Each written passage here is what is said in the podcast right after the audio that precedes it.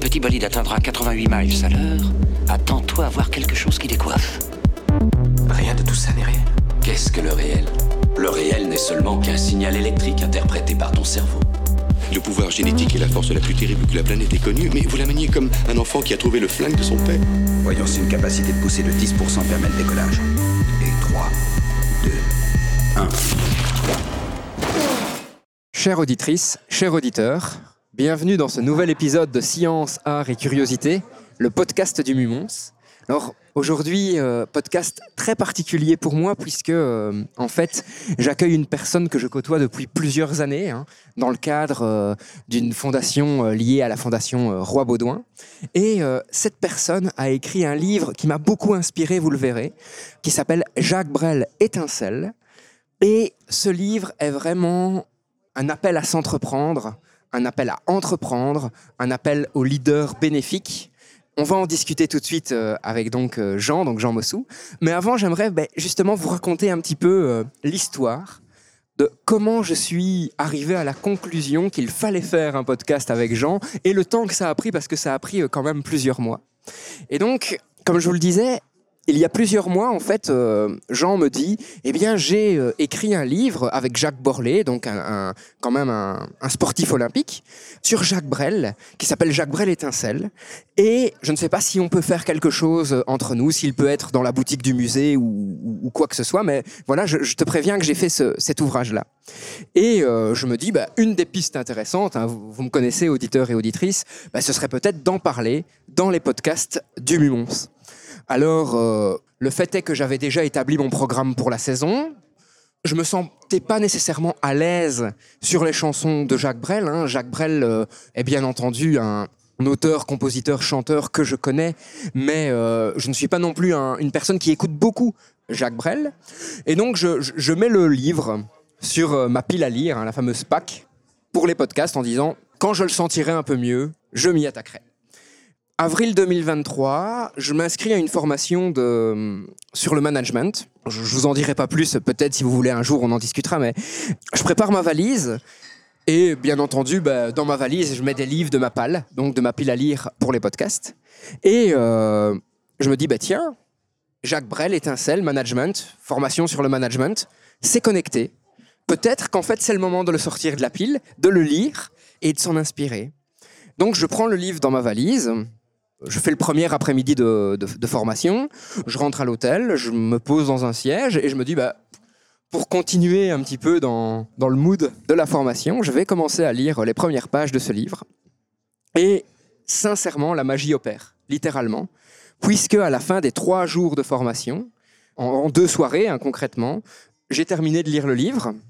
Je me dis, en fait, euh, il faut que je contacte Jean euh, parce que, euh, bah, d'une part, il faut que je m'excuse. ça fait plusieurs mois qu'il m'a donné ce livre et je n'ai toujours pas réagi. Donc, j'ai traîné, clairement. hein. J'ai un peu appliqué la politique de l'autruche et croyez-moi, ce n'est vraiment pas une bonne politique.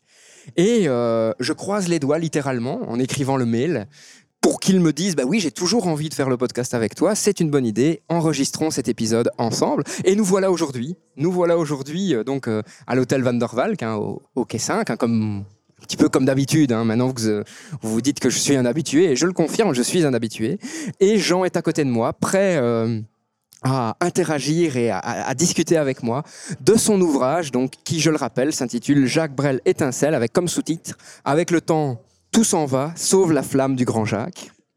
Ce livre a été rédigé donc par Jean Mossou, hein, qui est juste à côté de moi, et par Jacques Borlé, un sportif olympique dont on parlera euh, aussi dans notre podcast parce que on le verra, lui aussi a des mots étincelles, des mots inspirants à nous partager.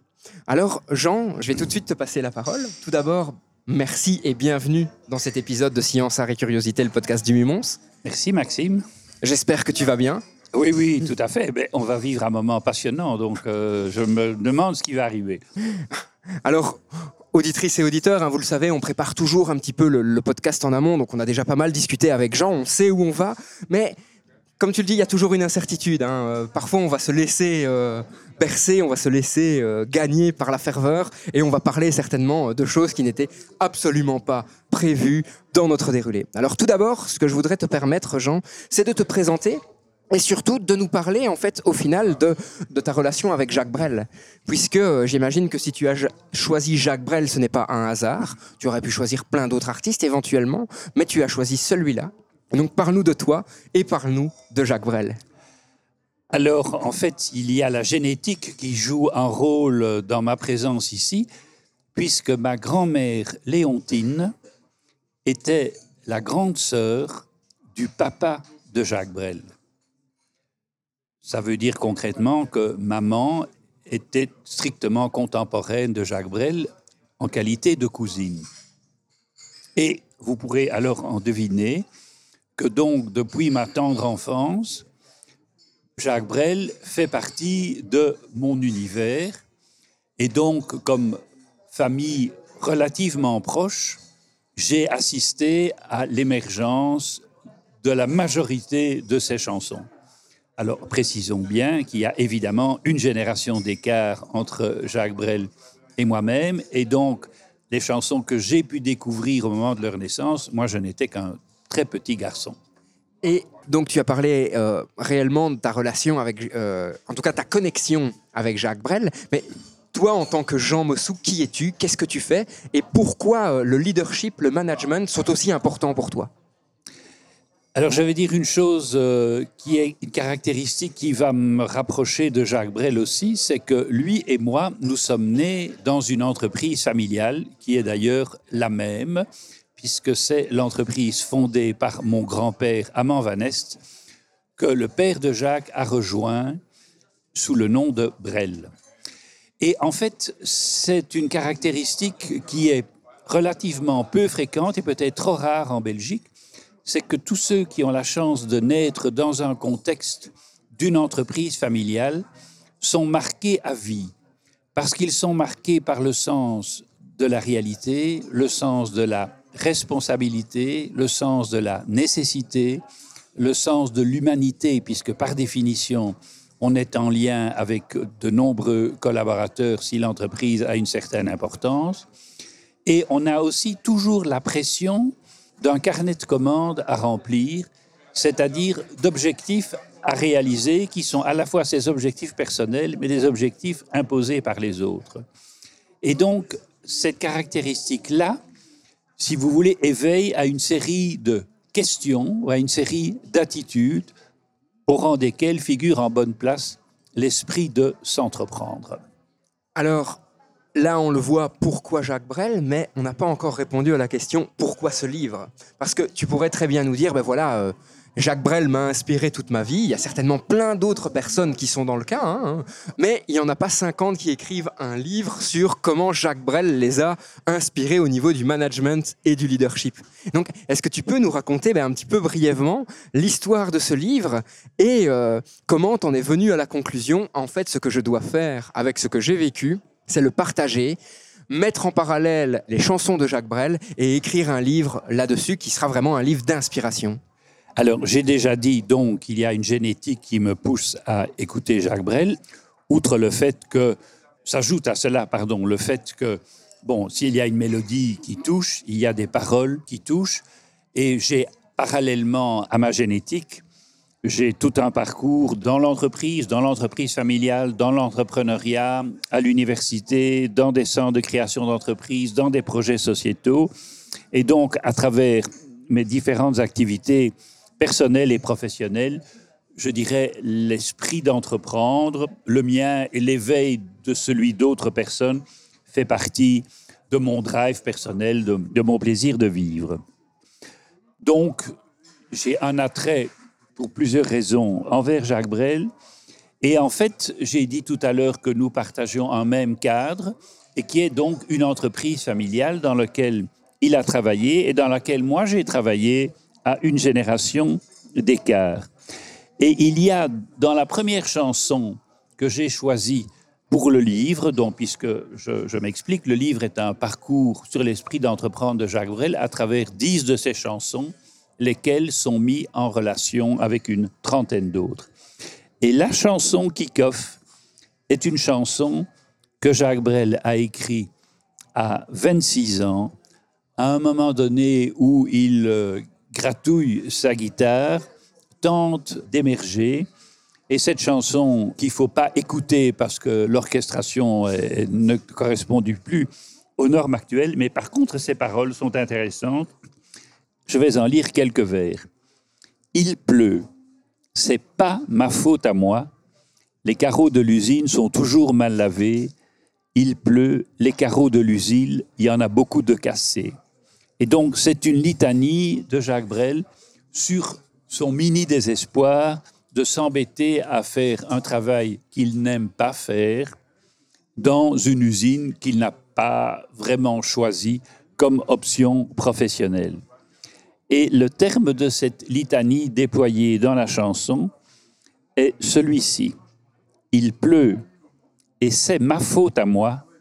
Les carreaux de l'usine sont toujours mal lavés. Il pleut. Les carreaux de l'usine, moi, j'irai les casser. Alors, cette phrase-là est pour moi une phrase, euh, j'ai employé un mot compliqué, c'est une phrase performative, c'est-à-dire que c'est une phrase qui fait que Jacques Brel veut qu'advienne quelque chose.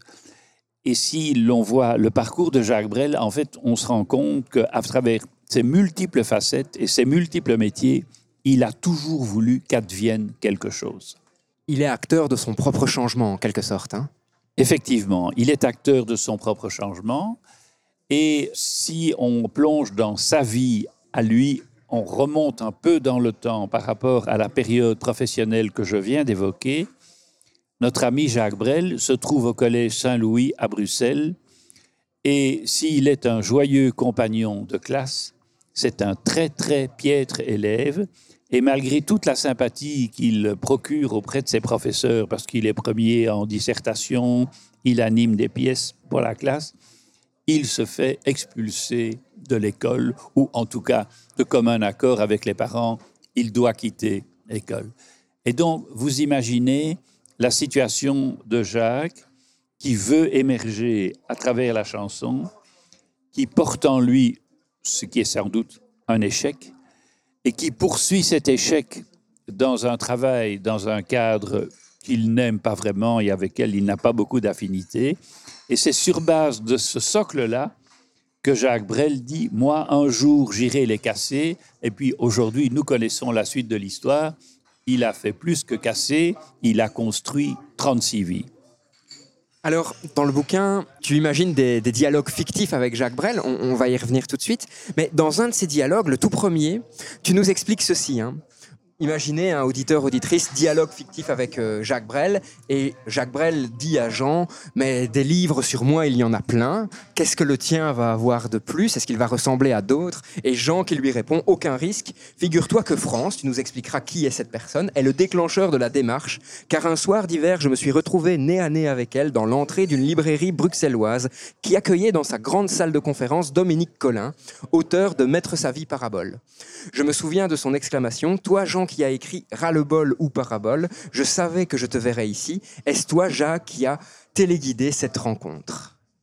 Ah, mon Dieu, euh, là tu mets le doigt sur euh, effectivement un, moment qui coffre. Donc France est en fait la fille de Jacques Brel, et donc euh, c'est ma cousine. Et donc on s'est retrouvés effectivement ensemble à écouter un témoin qui a écrit un livre qui s'appelle Mettre sa vie en parabole.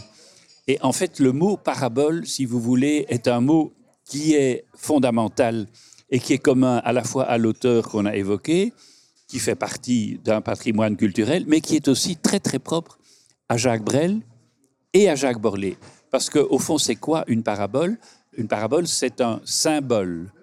C'est un symbole, et si nous prenons par exemple les anneaux olympiques, tout le monde, voyant les anneaux olympiques, sait ce que c'est et associe le symbole de olympisme à l'unité des populations à travers le sport. Et donc, le thème de cette soirée-là était la parabole, alias le symbole. Et France a été ébahie de voir combien l'auteur faisait l'honneur des paraboles. Et en fait, les chansons de Jacques Brel, ce sont des, des histoires. Une parabole, c'est une histoire qui signifie quelque chose. Et plus loin dans le bouquin, dans les dernières pages du bouquin, il y a une page dans laquelle Jacques Borlée lui-même fait l'éloge des paraboles. Et donc il dit, des paraboles, alias symboles, je reviens, si vous voulez vous adresser à des athlètes qui doivent performer demain, après s'être largement entraînés, c'est en venant avec une image positive, une belle histoire positive, qu'on a la chance de pouvoir le motiver. Ce n'est donc pas avec des instructions, mais c'est avec une image positive. Ça peut être l'avion de chasse qui va démarrer, ça peut être l'hirondelle qui va s'envoler, ça va parler beaucoup plus à l'athlète qu'un ordre. Alors, on aime ou on n'aime pas le personnage, hein, et le but du podcast, c'est aussi de faire des connexions avec euh, les médias euh, actuels ou moins actuels. Mais ici, euh, sur Netflix, il y a quelque temps, il y a un documentaire sur un, personnage, comme je dis, qu'on aime ou qu'on n'aime pas, hein, Arnold Schwarzenegger. On le sait, acteur, bodybuilder avant d'être acteur. Il a travaillé aussi en tant que producteur, il a travaillé en politique. Et le premier épisode commence avec Arnold Schwarzenegger qui nous dit Ce qui m'a permis de me dépasser chaque fois, c'est la visualisation. Imaginer le résultat, et donc en quelque sorte un symbole aussi. Hein. Il se racontait une histoire de comment il atteindrait le résultat qu'il s'était fixé, ce qui lui a donné un parcours de vie, encore une fois qu'on aime ou qu'on n'aime pas le personnage, assez étonnant puisqu'il est passé de bodybuilder à quand même gouverneur d'un des États des États-Unis. Bah, écoute, bravo à toi Maxime de relever ça, parce que tu mets euh, le doigt sur en fait une unité du livre que j'ai essayé de mettre euh, en évidence. et tu as employé le mot visualisation. Il est clair que si on prend le parcours de Jacques Brel à travers la phrase Un jour, moi, j'irai casser les carreaux, il n'avait évidemment pas l'idée qu'il serait une vedette internationale, mais en tout cas, il avait l'idée de lui dans une situation autre que celle d'un gratte-papier dans une entreprise. Et donc, certainement que Brel, X fois, a visualisé son futur. Et là où on trouve une des raisons pour lesquelles Jacques Borlée, que je connais depuis de longues années, m'a dit un jour, Jean, ce bouquin que tu fais, je veux le co-construire avec toi, c'est que bien évidemment, un athlète, pour réussir une compétition, il doit anticiper, il doit faire dérouler dans sa tête l'ensemble des pas, parce qu'il fait, il fait de la course à pied, l'ensemble des pas qu'il faut franchir mètre par mètre avant d'obtenir une médaille olympique. Et donc le mot visualisation est vraiment un mot lien entre Brel et Borlée. Justement, euh, est-ce que tu peux nous donner euh, quelques mots sur le parcours de Jacques Borlée pour que, parce que je ne suis pas certain que euh, le nom évoque quelque chose à nos auditeurs et nos auditrices les plus jeunes. Et donc, tu peux juste nous dire qui il est, ce qu'il a fait et, un peu comment peut-être. Donc, Jacques Borlée est au départ un athlète en course. Et donc, il a multiplié dans sa jeunesse les, titres belges, nationaux, européens, etc. Et qui, à la fin de sa carrière, s'est lancé dans une carrière de chef, sa carrière de sportif, pardon, s'est lancé dans un métier d'entrepreneur. Et un beau jour, sa fille lui a dit Papa, je voudrais gagner une médaille olympique comme Kim Gewart. Et ça a été un choc pour quelqu'un qui a connu la ferveur des stades, d'avoir une fille douée qui lui dit Papa, conduis-moi vers l'athlétisme. Et donc, Jacques Borlée est devenu un coach de dimension internationale et qui se fait connaître depuis plus de dix ans maintenant par les succès répétés des Tornados et des Cheetahs, les Tornados étant essentiellement une équipe de course-relais qui se base sur quatre fils de Jacques Borlée. Et donc c'est un phénomène sportif quasi unique au monde d'avoir un athlète international qui devient par la force des circonstances un coach devenu qui obtient une reconnaissance internationale, entre autres grâce aux médailles olympiques auxquelles il conduit les athlètes qui lui sont confiés. J'y vois un petit parallèle aussi avec la famille Curie, où on le sait, hein, ben, euh, Pierre et Marie Curie ont reçu euh, un prix Nobel, mais euh, ce qu'on oublie parfois de dire, c'est que dans leur famille, il y a trois ou quatre personnes qui ont reçu le prix Nobel, en fait, dont leurs enfants. hein. Et donc, on a vraiment un lien de filiation euh, Ah. et euh, d'éducation, euh, d'une certaine façon, qui est là. Et là aussi, dans le monde scientifique, il y a une beauté à entreprendre et à se dépasser. Alors, comme on le disait aussi, hein, dans le livre, tu imagines des, des dialogues fictifs avec Jacques Brel. Comment t'es venue cette idée et, surtout, ben, comment tu as construit ces dialogues avec ce personnage? En fait, ce bouquin, ça n'a l'air de rien, mais il a un temps de maturation qui s'étend sur plus de dix ans. Et donc, quand on commence un bouquin, on, gratouille et puis on écrit, etc. Et au fond, j'ai commencé le livre de façon un peu chronologique et, et historique. Et puis, euh, à force de rencontres avec des prélecteurs, ils m'ont dit, écoute Jean, tu sais, l'histoire introductive, euh, on s'en fout. Ce qui compte, c'est euh, ce que moi je vais trouver à propos, comme lecteur, ce que je vais trouver à propos de Brel.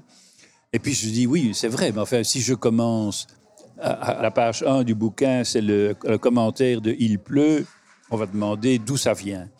Et donc, j'ai dû, euh, par imagination, abandonner la partie chronologique et descriptive du pourquoi du bouquin en inventant trois conversations téléphoniques avec Jacques Brel où je dis à Jacques, écoute, euh, grand cousin, est-ce que tu te souviens de moi? Euh, Il me répond, écoute, non, de toi pas, mais ton nom de famille me dit quelque chose parce que c'était c'est le nom de ma cousine Claire que je connaissais bien. Et puis je lui dis, écoute, est-ce que tu, ça t'intéresse que j'écrive un bouquin sur ton esprit d'entreprendre? Là-dessus, du ciel, il s'esclaffe en disant, écoute, il y a des centaines de bouquins qui sont écrits sur moi. S'il te plaît, euh, n'en rajoute pas un qui soit pompier et embêtant. Et puis alors je lui dis, mais écoute, est-ce que par rapport à l'esprit d'entreprendre, est-ce que ça te toucherait? Et là, il me dit, ah tiens, c'est neuf, mais écoute, moi j'aime bien les gens qui transpirent, avance, et puis je te dirai après si c'est bien ou pas.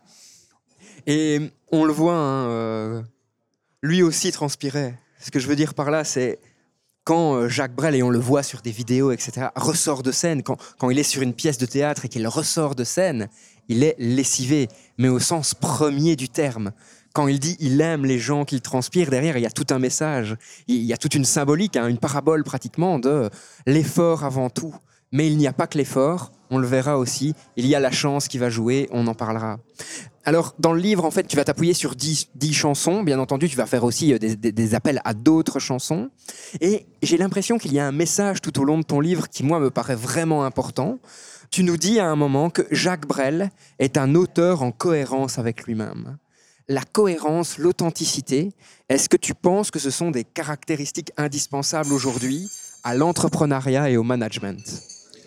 Je crois qu'il faut faire attention dans ses propos sur Jacques Brel, parce que ça n'était pas un grand philosophe ni un grand théoricien, mais c'était, je crois, quelqu'un qui avait un lien vital avec le cœur de la vie.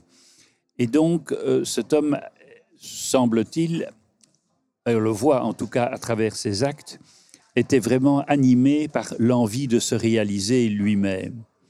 Et ça, c'est vraiment le fil cohérent. Et il n'a pas fait de grands discours là-dessus, mais il l'a fait. Et donc, c'est aussi, je crois, une des grandes formes d'actualité de Jacques Brel, c'est que dans un monde qui devient de plus en plus bavard et de plus en plus virtuel et de plus en plus, euh, le mot commentatif me vient, ce qui n'existe pas, mais je crois comprends ce que tu veux dire. hein, Lié aux que commentaires, on a l'impression Li- de... Lié aux commentaires, Ouais. effectivement. Eh bien, Jacques Brel, il se démarque. Il s'est démarqué et il se démarque. J'ai ici la liste des dix chansons. Euh, donc, la première que j'ai citée, c'est Il pleut. Donc, un jour, j'irai casser les carreaux. Je ne vais pas reprendre ici les dix chansons. Mais bon, la, la- la troisième, c'est L'aventure commence à l'aurore. À l'aurore de chaque matin, l'aventure, c'est le trésor que l'on découvre en se levant le matin. Ce ne sont pas les propos tout à fait exacts. Et donc, ça, c'est vraiment un des cœurs de la vision, ou de l'attitude plutôt, de Jacques Brel par rapport à la vie. Et il y a une autre dimension qui nourrit d'ailleurs cette aptitude à l'aventure, c'est le titre de la chanson Il nous faut regarder. Il nous faut regarder ce qu'il y a de beau, le ciel gris ou bleuté, les filles au bord de l'eau, l'ami qu'on sait fidèle, le soleil de demain, le vol d'une hirondelle, le bateau qui revient. Et ça continue, il nous faut écouter l'oiseau au fond des bois, le murmure de l'été, le son qui monte en soi.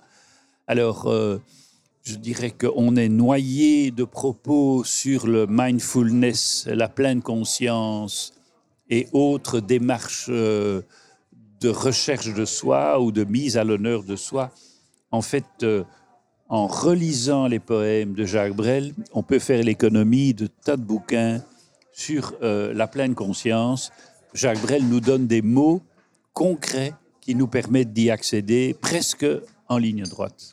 Et ici, on le voit, la contemplation, hein, qui est quelque chose dans notre monde hyper connecté et au final hyper rapide. hein. C'est surtout ça. On a un monde, on a un monde où la rapidité de l'information n'a jamais été euh, aussi importante.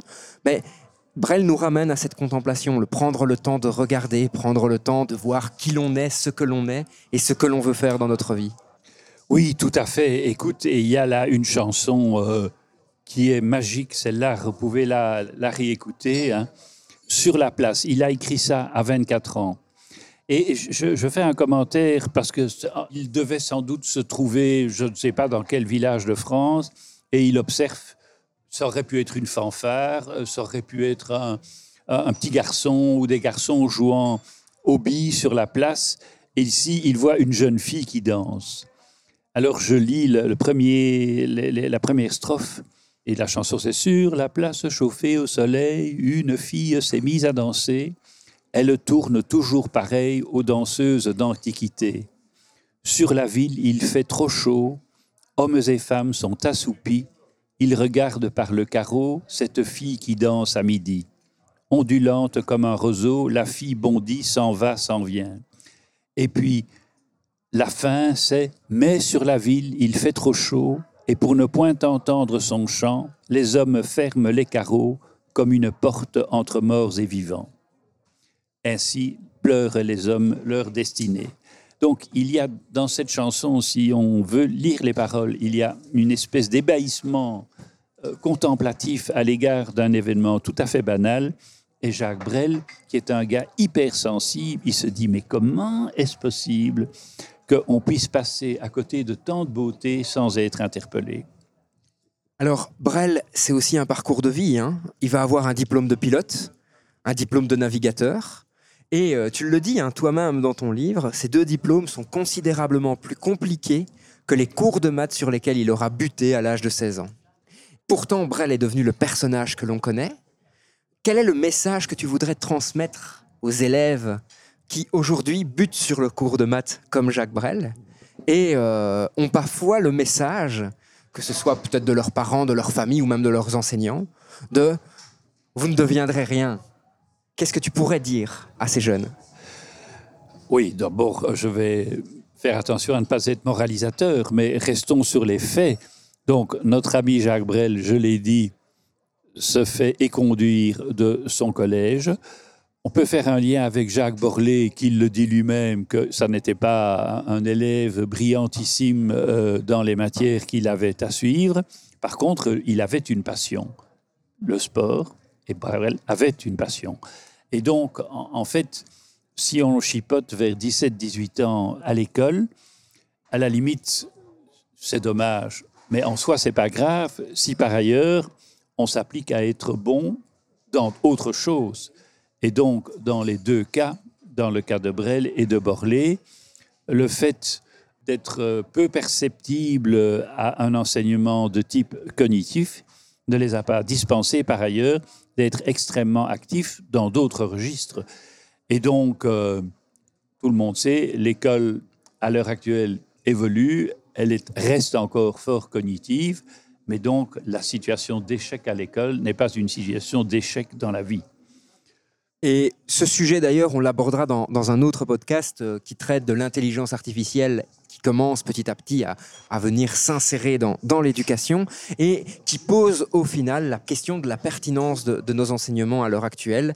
Est-ce qu'on doit encore demander à un élève de, euh, rédiger par exemple une dissertation alors que ChatGPT peut le faire en quelques secondes? Et surtout, si on demande à cet élève de rédiger une dissertation, quel est l'objectif derrière? Qu'est-ce qu'on veut qu'il en retienne Et qu'est-ce qu'on veut qu'il développe comme compétence? Je vais répondre encore en revenant à des paroles de Jacques Brel. Donc, je réponds pragmatiquement à une question qui est euh, globale, celle que tu poses. Donc, tu dis, est-ce qu'il faut encore s'appliquer à faire des dissertations? Euh, Je vais vous lire ici La Bastille. Il écrit à 26 ans, c'est pour la paix dans le monde, ou en tout cas pour dénoncer la guerre. Je vais vous lire la première paragraphe.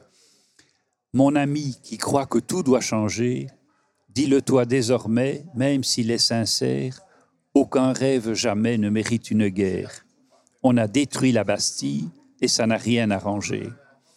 Voilà, la construction, pensez à, c'est l'équivalent de deux ou trois lignes, mais la gigantesque boulot qui a fallu déployer pour arriver avec une telle pertinence et une telle lucidité, je crois que même si par ailleurs l'intelligence artificielle pouvait produire ceci, en tant qu'individu personnel, il faut parvenir soi-même à comprendre la logique de la construction d'une phrase, pouvoir déployer un, raisonnement, sans quoi on va absorber des matières, mais on n'aura aucune capacité de discernement. Donc oui, évidemment, rédiger des dissertations à l'école reste un devoir et une obligation qui peut-être devrait être davantage mise à l'honneur parce que sinon, on n'a aucun fondement pour euh, discerner ce qui est juste et de ce qui est faux. Alors, on l'a vu hein, dans cette première chanson, Donc il pleut, où tu as lu quelques extraits, on le voit, Brel a cette volonté de se sortir de son quotidien, de s'arracher véritablement à l'ennui. Au final, Brel, c'est une envie infinie pratiquement et acharnée de, se réaliser. Et on se pose quand même la, question à, à l'heure actuelle où on a parfois l'impression, en tout cas moi en tant que 35 ans, hein, donc euh, je suis peut-être parti maintenant des vieux cons, je ne sais pas, mais on a cette jeunesse qui a euh, peut-être une envie de se réaliser, mais qui a des exemples face à elle qui sont parfois en incohérence. Je vais donner un exemple concret de ce que je veux dire, mais où on a des ingénieurs ou des médecins qui vont gagner 3 ou 4 000 euros par mois, peut-être 5 000, et où on a des influenceurs, que ce soit sur Instagram, TikTok ou tout ce que vous voulez, ou OnlyFans, qui vont, eux, gagner 50, 60 000 euros par mois mais dont le, travail n'enrichit pas nécessairement la société. Quel est le message par rapport à ça, donc par rapport à cette volonté de se réaliser? Est-ce que ça doit être une volonté de se réaliser à n'importe quel prix? Parce que euh, se sortir de son quotidien, tu peux le faire par la drogue. Hein. Je, vais, je vais prendre un exemple, mais non, mais je prends un exemple réellement extrême. Quel est le message fondamental de Brel derrière ça? Qu'est-ce qu'il veut transmettre? Euh, Bon, d'abord, qu'est-ce que tu interprètes comme étant je, crois que si on lui posait la question, il, se défilerait parce que ce n'était le genre de question euh, où on, a passé, on a passé sa vie à l'embêter avec des questions comme celle-là. Donc moi, je ne veux pas mettre plus malin que lui. Alors, si je peux reformuler la question, c'est toi, qu'est-ce que tu veux faire dire à la chanson euh, Oui, oui. Mais j'ai ici le texte euh, euh, Quand on n'a que l'amour. Encore une fois, je reviens sur des paroles de Jacques Brel. Hein. Donc, quand on n'a que l'amour, je reste sur la question, hein, mais je, m'en éloigne. Sans souci. je m'en éloigne pour y revenir. Donc, quand on n'a que l'amour, l'historique de cette chanson, à ce moment-là, il a 27 ans, ça fait 10 ans qu'il essaye de percer, et donc il écrit un plaidoyer pour l'amour. Et donc cette chanson immédiatement fait le tour du monde et donc euh, révèle Jacques, euh, le Jacques qui existait et qui annonce le Jacques qui va arriver. Alors je vais lire les paroles. Quand on n'a que l'amour pour meubler de merveilles et couvrir de soleil la laideur des faubourgs, quand on n'a que l'amour pour tracer un chemin et forcer le destin à chaque carrefour, quand on n'a que l'amour pour parler au canon, alors sans avoir rien que la force d'aimer, nous aurons dans nos mains, amis, le monde entier. Alors maintenant, je reviens à ta question euh, sur les deux personnages, le médecin et l'influenceur. Mais quel est le plus grand contributeur au bien commun? Et est-ce que le paramètre de la rémunération personnelle est le meilleur critère pour juger de ce qui est le plus pertinent en faveur du bien commun? Voilà, c'est une grande question. On peut dire la même chose pour des footballeurs hein, ou, des joueurs de golf qui, euh, parce qu'ils ont rejoint la Coupe de golf d'Arabie, ont empoché des dizaines de millions. bon, euh, est-ce que c'est ça qui construit le monde ou est-ce que ce sont des gens, des médecins, qui, parce qu'ils sont médecins et vont sauver la santé de personnes, là, je, je renvoie chacun à ses choix personnels, mais les deux systèmes vont de toute façon coexister, parce que de toute façon, les influenceurs ne peuvent exister que parce qu'il y a par ailleurs tout un environnement de personnes humbles et modestes et ou très compétents qui lui permettent d'être en bonne santé et de bénéficier de produits à promouvoir. Alors, on le voit aussi, hein, et tu l'as cité brièvement euh, dans nos interactions, le thème de la guerre est quand même un thème qui revient chez, chez Brel. Euh, la lutte contre la guerre, donc euh, en quelque sorte, même s'il ne s'en revendiquera jamais pacifiste, il a un discours pacifiste.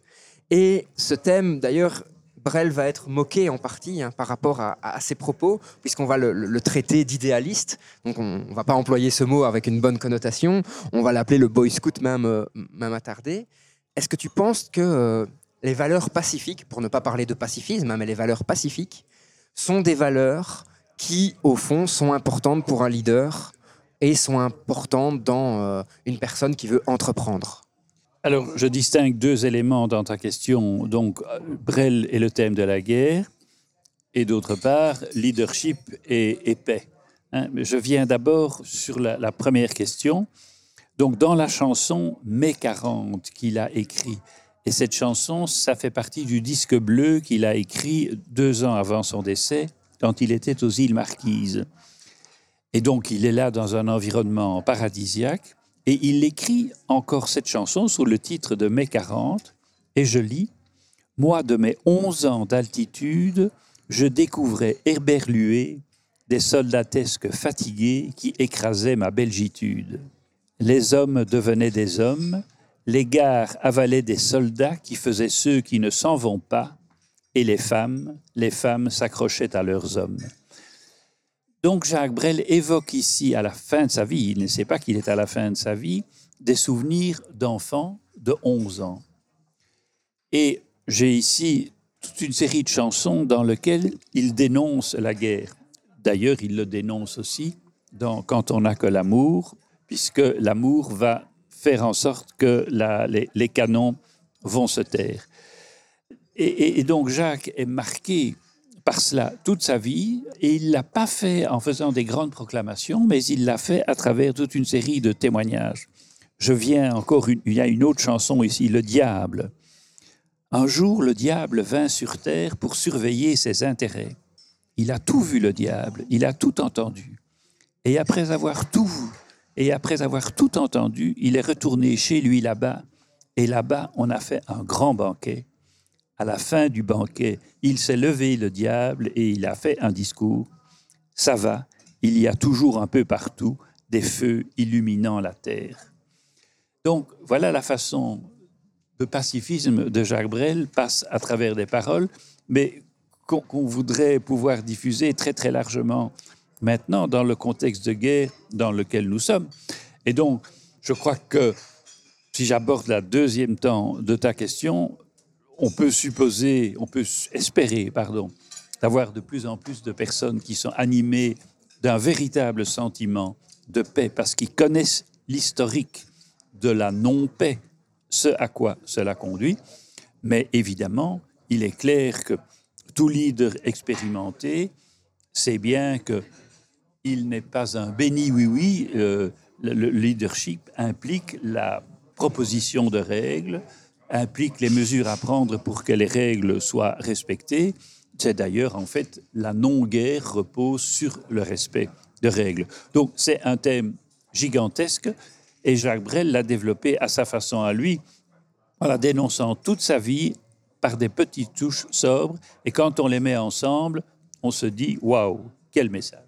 D'ailleurs, à Mons, on a le, le Mondaneum, hein, donc, qui a été euh, construit par euh, deux grands personnages, donc Hotelet et La Fontaine, dont l'un des deux a reçu un prix Nobel de la paix et qui étaient des grands, grands pacifistes. Alors, j'en parle maintenant tout simplement pour dire bah, qu'on fera en fait un podcast sur ces deux personnages, puisque l'exposition en cours au Mondaneum, c'est une exposition qui s'appelle Le Mondaneum, une machine à penser le monde, où justement le Mondaneum était euh, un outil de transmission du savoir pour garantir une paix mondiale en fait.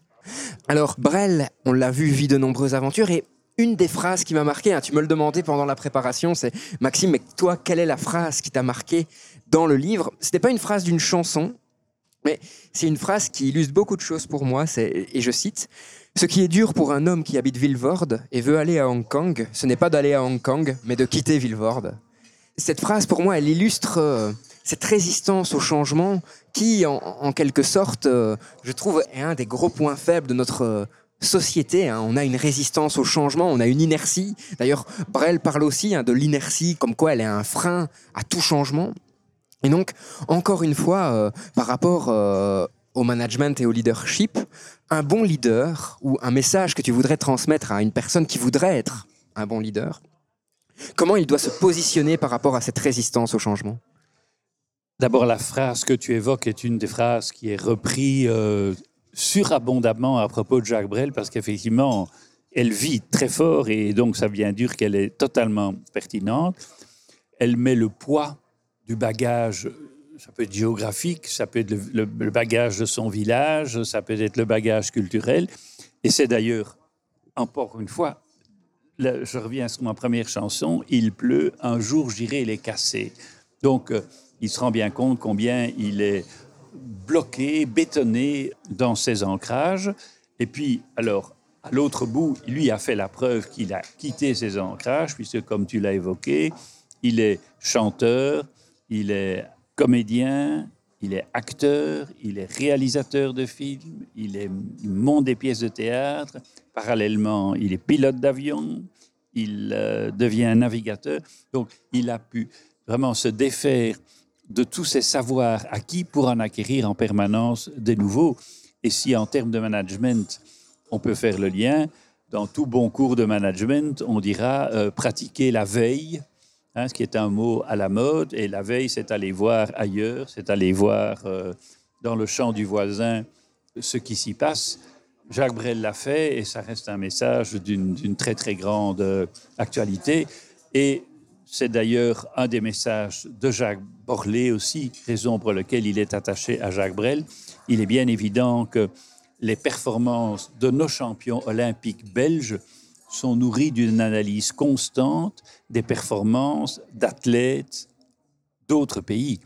Et pour ceux qui ont pu assister aux courses relais gagnées par les Borlés, c'est absolument impressionnant de voir les fils Borlés qui sont avec toute l'amitié que j'ai pour eux, je dirais des gringalais versus d'énormes Américains ou bien des Éthiopiens filiformes, on peut se demander comment il est possible qu'un pur produit belge, très modeste d'apparence comme ça, parvient à rivaliser avec des espèces de, de monstres, soit des monstres, soit au contraire des gens qui sont presque nés à l'état de gazelle et que les tornados parviennent malgré tout à battre. Donc, s'ils y arrivent, c'est à force de vouloir d'entraînement, mais c'est aussi à force d'analyse permanente des recettes des meilleurs. Au final, Brel nous donne un message, je trouve, extrêmement inspirant, mais qui dans notre société peut être difficile à pratiquer, et je m'explique tout de suite. En gros, Brel, pour moi, nous dit qu'on doit aborder l'inaccessible sans relâche et sans craindre l'échec. Or, on le sait pourtant, dans notre société, en tout cas notre société occidentale, voire européenne, on a une relation à l'échec qui est quand même assez paradoxal. C'est-à-dire que euh, on a du mal quand même à valoriser la théorie de l'essai-erreur. Pourtant, ce que Brel, dans beaucoup de, ses chansons, nous, présente, c'est justement essayer, essayer, et il y aura des échecs, mais il y aura aussi des réussites, et nourrissez-vous de tout ça. Oui, oui, euh, Jacques Brel, euh, sa vie est, l'illustration d'une somme de bascules. En fait, un autre thème, j'employais tout à l'heure le mot mindfulness et pour prendre un autre mot à la mode, c'est la résilience. Je ne sais pas si le mot existait, sans doute qu'il existait, mais il n'était pas employé à tort et à travers comme il l'est maintenant. Jacques Brel est effectivement un homme résilience et qui fait de tout vent des vents favorables. Je crois que ça, c'est l'art des leaders, c'est euh, éviter les vents contraires et faire de tous les autres vents des vents favorables. À ce titre-là, ces chansons, c'est de l'art et c'est de la visualisation. Est-ce que tu penses que, euh, et là je te demande vraiment un avis personnel en tant que euh, expert qui a vécu et qui a monté des projets, c'est est-ce que tu penses que euh, la relation que nous avons dans notre société à l'échec est une bonne relation et est-ce qu'elle ne devrait pas évoluer vers autre chose? Oh, tu, m'excuses, mais j'ai une telle peur de dire des choses blablateuses que je reviens à des chansons de Jacques Brel. Alors je ferai ici la chanson Voir. Il faut écouter ça. C'est tonitruant, quoi. Donc, voir la rivière gelée, vouloir être un printemps, voir la terre brûler et semer en chantant, voir que l'on va vieillir et vouloir commencer, voir un amour fleurir et s'y vouloir brûler, voir la peur inutile la laisser au crapaud, ceci est important, voir que l'on est fragile et chanter à nouveau, voilà ce que je vois, voilà ce que je veux. Tu peux parler autrement de la résilience J'avoue, non, non, tout on à fait. On fait l'économie d'un bouquin de 200 pages. hein. Tout à fait. Alors, Jacques Brel est conscient de quelque chose. Et là aussi, euh, je pense qu'il y a beaucoup de questions qui se posent dans notre société par rapport à ça. C'est, il sait que sa reconnaissance internationale est née à force de travail et de chance. Alors, quand on emploie le terme chance, ça peut être euh, péjoratif, c'est-à-dire euh, tu n'es là qu'avec de la chance. Je pense que derrière ce terme chance, il y a surtout le terme opportunité. C'est-à-dire que Brel est une personne qui ose saisir les opportunités qui se présentent à lui et qui ose, comme tu le dis, profiter de tous les vents pour en faire des vents qui vont le pousser vers son objectif. Oui, tout à fait. Donc, je, je l'ai dit, on l'a déjà partagé ensemble. Je crois que Jacques Brel, sans être un philosophe, est un vitaliste. C'est-à-dire, c'est quelqu'un qui est branché sur le cœur de la vie et qui vit l'instant présent. Il y a un passage que j'ai hésité à laisser dans le livre, c'est le lien que je fais entre Yankelevitch et Bergson et Brel. Alors, peut-être que ça demanderait un peu d'explication, mais c'est chemin faisant, parce que je me posais ces questions-là, j'ai essayé, les questions que tu me poses, je me les suis là supposées aussi, et chemin faisant, en cherchant, je suis donc tombé sur euh, Yankelevitch, qui est en fait là un vrai philosophe, qui est strictement contemporain de Jacques Brel.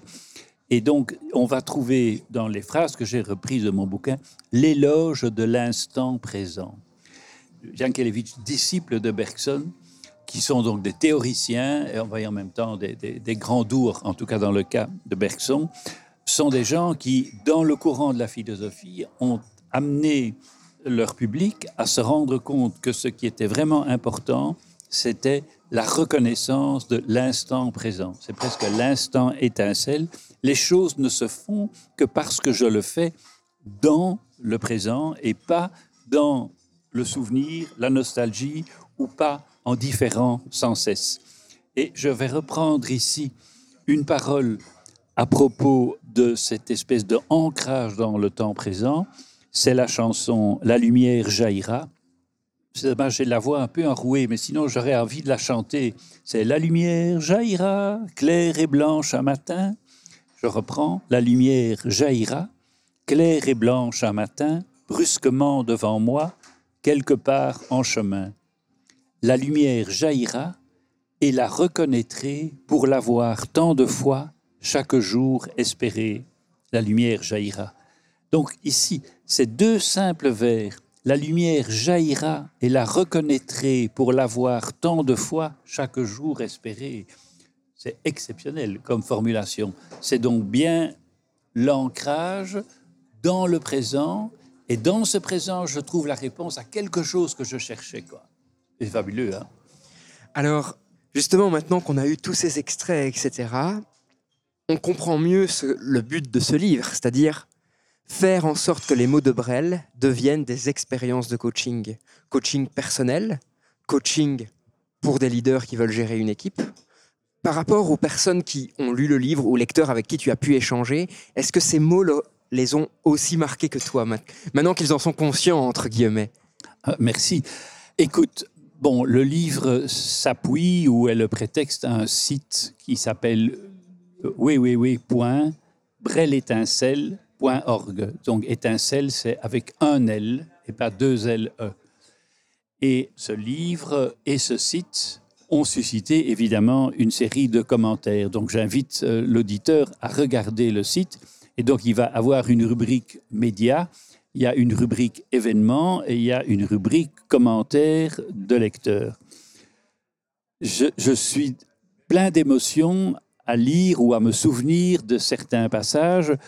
Vous avez des personnes qui, bon, c'est ce que tu as dit tout à l'heure, euh, Maxime, des, personnes qui disent, mais j'ai pris le bouquin et la magie a opéré, a opéré pour moi. Et, et vous avez 36 témoignages, donc je ne vais pas me substituer aux personnes qui font des commentaires sur euh, le bouquin. Alors, justement, quand tu choisis Jacques Borlé comme co-auteur ou quand il vient te voir pour être co-auteur et que tu acceptes, ce n'est pas anodin. Jacques Borlé a aussi toute cette philosophie de leader, de coaching, comme on en a parlé. Jacques Borlé va aussi lui avoir des, mots étincelles pour euh, mobiliser euh, ses équipes.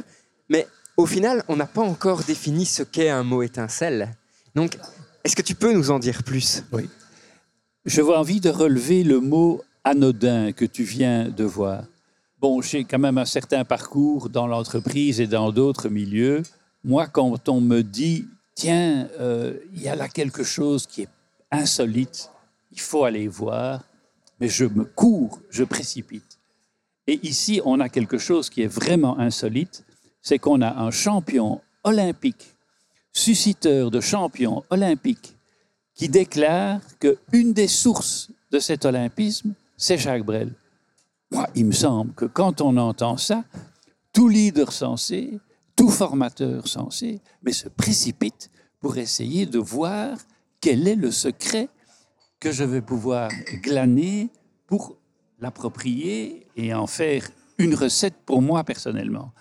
Donc, euh, je te remercie, te félicite et en même temps, j'en suis touché que tu as pu reconnaître que la magie a opéré en toi, que tu as débusqué le mot anodin. Effectivement, c'est pas du tout anodin que Jacques Borlé se soit joint au projet. Et donc, c'est quoi un mot étincelle? Mais écoutez, auditeurs, étincelle, ça fait référence à la chanson La Quête, l'inaccessible étoile. Hein L'étoile produit des étincelles. Sous la couverture, elle est rouge et noire. Il y a deux étoiles. Il y a trois étoiles. Et donc, c'est tout un débat. Est-ce qu'on met des étoiles? Mais et c'est des petites étoiles. Et puis, il y a aussi une boussole. Et en fait, il y a eu un travail gigantesque avec le graphiste. Et en fait, à travers la symbolique de la page, c'est de dire que les mots de Jacques Brel sont des ressources qui permettent d'arriver vers ces étoiles, hein, parce que tout le monde n'a pas une seule passion. Et il y a une boussole. Et la boussole, ben, il y a des chansons, dix chansons, une trentaine d'autres, plein de paroles qui, me semble-t-il, illustrent ce que c'est que des mots étincelles. Alors, c'est des mots, on pourrait prendre ici tremplin, échelle, mais le mot étincelle convenait parfaitement par rapport au titre de la chanson de l'inaccessible étoile. Alors souvent dans, le livre, hein, et je le prends entre les mains, tu vas mettre des mots en gras. Très souvent, euh, il n'y a pas une page où il n'y a pas un mot en gras. Pour toi, est-ce que ces mots en gras sont ces mots étincelles? Qu'est-ce que ces mots en gras sont pour toi quand tu les mets en avant justement sur les différentes pages de ton ouvrage? Alors, j'ai envie de raconter une histoire. Je vais la faire brève. Dans l'élaboration du bouquin, il y a eu toute une série de heureux hasards. Un des heureux hasards, c'est que notre voisine est une personne âgée qui a perdu la tête. On a dû faire appel à son neveu qui venait de Nuremberg. Et cet homme venant de Nuremberg, un pur Allemand, est arrivé à la maison. On a échangé, que fais-tu, etc. Et je dis, je fais écrire un bouquin sur Jacques Brel. Quoi, me dit-il? Mais moi, je suis francophile, mon père était prof de français à Nuremberg. Nous sommes dans ma famille fans de Jacques Brel. Et, ajoute-t-il, je suis graphiste. Donc, je veux faire le graphisme de ce bouquin avec toi. Et donc, il y a dans ce bouquin à commander via la plateforme www.brelétincelle.org un boulot gigantesque de quelqu'un qui a passé des journées et des journées à mettre en évidence les mots qui pour lui avaient du sens.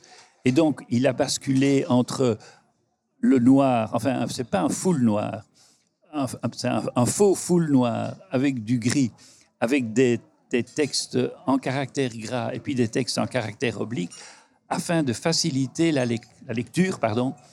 Et en fait, le bouquin aussi est une main tendue pour le lecteur paresseux.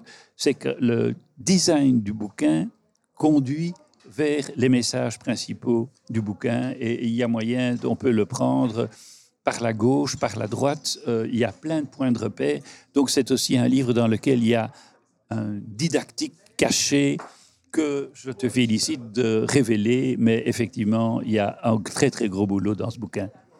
Alors, tu ne le sais peut-être pas, mais tous nos podcasts se finissent par une citation. Donc, ce que j'appelle une citation, c'est un, espèce de leitmotiv ou une phrase qui a inspiré mon invité.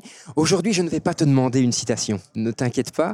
Par contre, aujourd'hui, je vais te demander, est-ce que tu voudrais partager un ou des mots étincelles qui, toi, t'ont inspiré soit dans la rédaction de cet ouvrage ou dans ta vie, pour les partager avec nos auditeurs et nos auditrices? Je vais rester fidèle à, ma logique. Euh, quand tu me poses des questions compliquées, je retombe sur Terre, et en l'occurrence ici, la Terre, c'est Brel. Le titre de la chanson, c'est L'aventure. Euh, Brel écrit à 28 ans. C'est quand même aussi intéressant hein, de réaliser que la, la, capacité créative et la capacité d'influencer le monde de Brel s'est jouée entre ses 27 et ses 38 ans. Il y a une dizaine d'années d'une productivité qui l'a conduit à une dimension internationale. Et donc, je vais citer la chanson L'aventure, très brièvement. L'aventure commence à l'aurore, à l'aurore de chaque matin, etc., etc. Tout ce que l'on cherche à redécouvrir fleurit chaque jour au coin de nos vies. L'aventure, c'est le trésor que l'on découvre à chaque matin je pense qu'en effet, c'est quelques mots qui sont réellement inspirants. Je pense que ça ferait même parfois du bien de les écouter tous les matins pour, euh, pour se pousser dans notre journée à, à nous dépasser et à vivre cette aventure. Jean, je te remercie vraiment d'avoir pris du temps pour discuter avec moi. Je te remercie aussi d'avoir accepté de participer à ce podcast alors que j'ai vraiment traîné de mon côté hein, pendant plusieurs mois pour finir par y arriver. J'espère que tu as apprécié ce moment d'échange avec moi et nos, auditeurs et nos auditrices. Et surtout, auditeurs et auditrices, ben, je vous invite soit à aller sur le site web, soit acheter ce livre donc, qui s'appelle Jacques Brel Étincelle, parce que moi, je l'ai trouvé extrêmement facile à lire, je l'ai trouvé extrêmement inspirant. Je pense qu'à partir de 15 ou 16 ans, il peut être lu et il peut véhiculer un message qui nous permettra, euh, je l'espère en tout cas, et qui vous permettra de voir le monde un peu différemment. En tout cas, moi, chez moi, comme je l'ai dit au début, la magie a opéré et ça a fonctionné. Je me permettrai d'ajouter que donc c'est le site oui oui oui et que si bénéfice il y a parce que le bouquin se vend en milliers d'exemplaires, tant pour Jacques Borlée que pour moi, les bénéfices sont affectés à des causes sociétales au bénéfice de jeunesse vulnérable. Eh bien, chers auditeurs, chères auditrices, on se retrouve la semaine prochaine pour un prochain épisode de Science, Art et Curiosité. J'espère que vous avez apprécié cet épisode. En tout cas, moi, je pense que pour la prochaine saison, ce sera un épisode euh, coup de cœur parce que, ouais, il signifie beaucoup de choses pour moi. À très très bientôt. Tu viens d'écouter un épisode du podcast du Mumons. Et franchement, j'espère qu'il t'a plu. D'ailleurs, si en passant, tu veux me faire un retour ou si tu as des idées d'amélioration, surtout n'hésite pas à nous contacter. Tu peux aussi devenir notre ambassadeur et faire découvrir ce podcast tout autour de toi. Si tu as des idées de sujets ou si tu souhaites enregistrer un épisode, surtout n'hésite pas à nous contacter. Rendez-vous sur le site internet mumons.be ou sur la page Facebook du Mumons.